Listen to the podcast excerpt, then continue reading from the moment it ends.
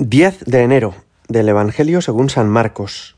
Después de que Juan fue entregado, Jesús marchó a Galilea a proclamar el Evangelio de Dios. Decía, Se ha cumplido el tiempo y está cerca el reino de Dios. Convertíos y creed en el Evangelio. Pasando junto al mar de Galilea, vio a Simón y a Andrés, el hermano de Simón, echando las redes en el mar, pues eran pescadores. Jesús les dijo, Venid en pos de mí, y os haré pescadores de hombres.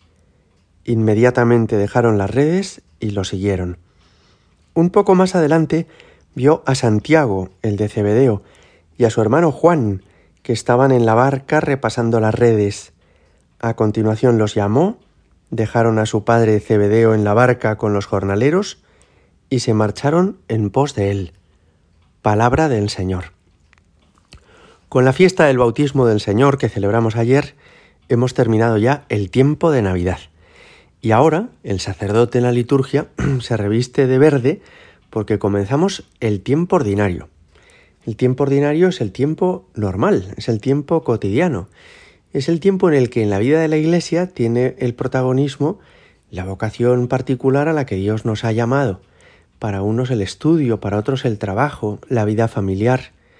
Habrá que esperar todavía unos meses hasta que comience la cuaresma y tras ella la Semana Santa y la Pascua para volver a ver un tiempo fuerte en la liturgia. Este es el tiempo normal. Pero que sea normal no significa que tenga poca importancia. Precisamente los santos se van curtiendo en la vida de cada día, en el trato con las personas con las que se cruzan por la calle, en la manera en la que hacen su trabajo cada día, en la forma en la que tienen presente a Dios en su vida doméstica y familiar, en el modo en el que atienden a quienes están enfermos, son pobres o sufren. La vida ordinaria es la vida en la que se va construyendo la personalidad de cada sujeto. Pues fijaos qué bonito que esta vida ordinaria que comenzamos hoy comienza con una invitación que nos hace el Señor. Él dice, se ha cumplido el tiempo y está cerca el reino de Dios. Decía esto porque el pueblo de Israel llevaba unos siglos esperando al Mesías. Dios había ido preparando a ese pueblo con la voz de los profetas, con los mandamientos que les había dado en las tablas de la ley, con los reyes que habían cuidado ese pueblo, Dios les había ido preparando para acoger a Jesucristo cuando llegara. Y ese momento ha llegado con la venida de Jesús al mundo. Jesús al decirles se ha cumplido el tiempo, les está diciendo ya estoy aquí. Esto es importante, porque igual que sucedió para los israelitas, también ocurre para nosotros. Cualquiera podemos darnos cuenta de que, por ejemplo, los cursos académicos tienen una duración limitada y llegan los exámenes. Y si suspendes en ese examen podrás presentarte en otra convocatoria, pero se acaba el tiempo uno no tiene toda la vida para aprobar una asignatura.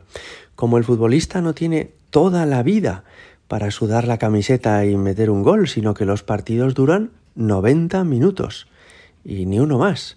O si hay prórroga, unos poquitos más. Pues de la misma forma, también sucede en nuestra vida. Tenemos un tiempo limitado. Nuestra vida no es en este mundo para siempre, sino que cada uno tenemos fecha de caducidad. Unos vivirán 70, otros 90, otros 100 años, pero tenemos unos días marcados. Y es por eso muy importante aprovechar bien el tiempo. Se ha cumplido el tiempo, dice Jesús. Está cerca el reino de Dios. No tenemos tiempo que perder. Tenemos que aprovechar muy bien estos años para hacer lo que nos dice Jesús, que es convertirnos y creer en el Evangelio. En el fondo, cada uno de nosotros tiene unos años para aprovechar y no tendrá más, sino que tendrá que aprovechar esos que Dios le ha dado. No tenemos tiempo que perder. Fijaos qué bien lo entendieron aquellos primeros apóstoles de los que nos habla también el Evangelio. Dice el Evangelio que pasando junto al mar de Galilea, Jesús vio a Simón y a Andrés, y que más adelante vio a Santiago y a su hermano Juan. Y en los dos casos dice que Jesús los llamó, venid, venid y os haré pescadores de hombres.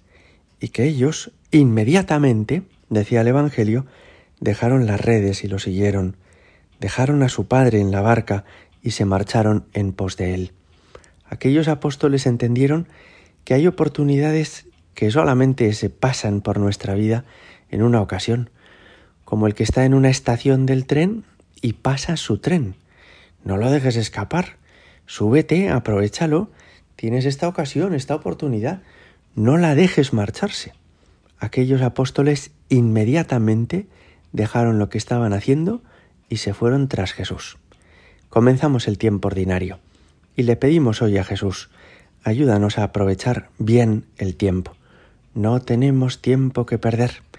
Y ayúdanos, como los apóstoles y como tantas personas en el curso de la historia, a secundar tu llamada, a seguir lo que nos pides sin perder el tiempo, inmediatamente dejando las redes que a veces nos tienen atenazados.